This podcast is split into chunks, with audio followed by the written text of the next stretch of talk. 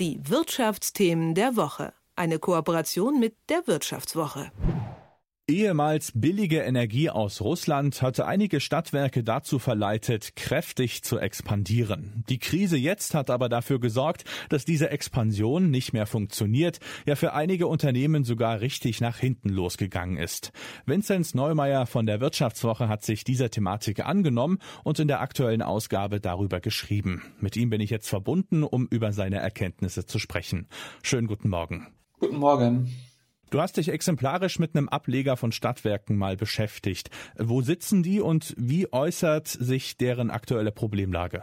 Ähm, das handelt sich um die Stadtwerke Deggendorf in Niederbayern am Rand des Bayerischen Waldes. Und ja, Stadtwerke Deggendorf litten zumindest Anfang dieses Jahres unter einer Liquiditätsproblematik, sprich ihnen ging das äh, frische Geld aus und ähm, sie konnten bestimmte Zahlungen nicht mehr leisten, mussten diese verzögern und im Sommer musste dann auch die Stadt als Gesellschafter einspringen und einen Kredit gewähren. Und ist es damit jetzt getan oder muss da nochmal nachgebessert werden? Wenn man die Stadtwerke Deckendorf fragt, ist die Liquidität sichergestellt. Darauf legt das Unternehmen sehr viel Wert und nach meinen Kenntnissen ist dem auch so. Und wie ist es überhaupt zu einer Situation gekommen, dass da eben die Stadt einspringen muss? Du schreibst, dass das ja nicht allein Putins Schuld ist.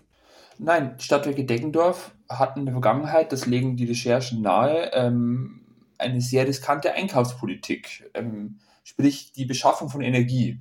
Man kann ja Erdgas nicht selber produzieren, man muss Erdgas, wenn man das verkauft, an die Kunden vorher einkaufen. Und das können Stadtwerke auf zwei Arten tun. Entweder langfristig und damit risikoarm über langfristige Verträge oder indem man äh, ins Risiko reingeht und kurzfristig zukauft. Und die Stadtwerke Deggendorf hatten einen Großteil ähm, ihre Energie zu, äh, kurzfristig zugekauft, was bei steigenden Energiepreisen sehr, sehr teuer wurde. Also da die fehlende Weitsicht? Äh, nicht, fehl, nicht fehlende Weitsicht, äh, Risikobereitschaft.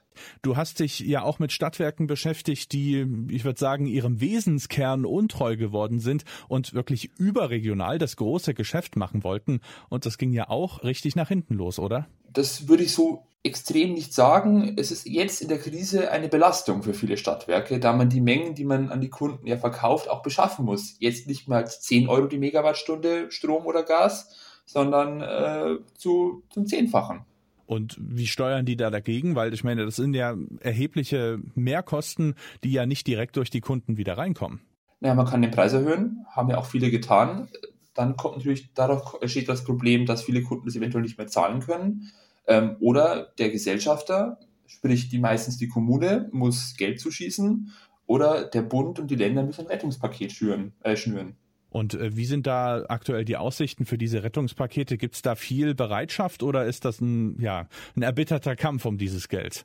Das kommt auf die Sichtweise darauf an. Äh, wenn man den, die Lobbyvertretung der Stadtwerke, den Verband der kommunalen Unternehmen fragt, passiert viel zu wenig. Ähm, man kann allerdings schon sagen, dass das Beispiel das Land Schleswig-Holstein schon einen Schirm aufgespannt hat in Höhe von 250 Millionen Euro. Allerdings wollen die Stadtwerkevertreter noch deutlich mehr. Gibt es auch äh, im Rahmen deiner Recherche Positivbeispiele, die vorausschauend gewirtschaftet haben? Beim Einkauf definitiv ja. Die meisten Stadtwerke, sie gehören ja auch dem Steuerzahler, haben beim Einkauf eigentlich eher risikoavers agiert. Deshalb sind auch die meisten nicht pleite aktuell und noch nicht von der Insolvenz bedroht. Ähm, die Stadtwerke, denen es jetzt schon dreckig geht, die hatten in der Vergangenheit eher auf Risiko gesetzt und damit eher spekuliert. Aber das ist dann doch eher eine Minderheit, die sich verspekuliert hat. Also du sagst, im Großteil geht es noch ganz gut. Was heißt ganz gut? Die Krise schlägt natürlich hart durch auf jeden Energieversorger. Ähm, allerdings die, die jetzt schon in arge Nöte geraten, die hatten in der Vergangenheit eine, eine höhere Risikobereitschaft. Natürlich, der Winter wird natürlich, der Winter wird für alle hart. Das, das ist äh, keine Frage. Jetzt gibt es ja auch einige Banken, die kommen durch die Schieflage der Stadtwerke in Probleme. Wie hängt denn das zusammen?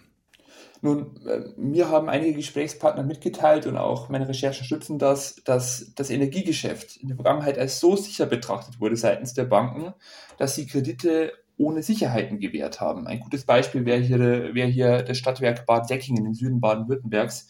Die örtliche Sparkasse hat hier Millionen zugeschossen, Millionen bereitgestellt für Investitionen ohne Sicherheiten. In der Krise ein enormes Risiko. Gibt es äh, auch vielleicht Erfahrungswerte, wie es mit, mit den wenigen Stadtwerken, die sich eben verkalkuliert haben, weitergehen könnte? Also kann man da tatsächlich mit einer Insolvenz rechnen oder kann man davon ausgehen, dass die doch irgendwie, wenn auch last minute, doch noch vom Staat gestützt werden? Also ich glaube, dass man den Kollateralschaden einer Insolvenz bei den meisten Kommunen nicht eingehen wird. Ähm, der Steuerzahler wird hier zahlen müssen und zwar auch relativ viel vermutlich. Aber eine Insolvenz halte ich in den meisten Fällen für relativ ausgeschlossen, auch aus politischer Sicht. Ein Einblick von Vinzenz Neumeier von der Wirtschaftswoche. Vielen Dank für deine Zeit. Gerne, danke. Die Wirtschaftsthemen der Woche. Eine Kooperation mit der Wirtschaftswoche.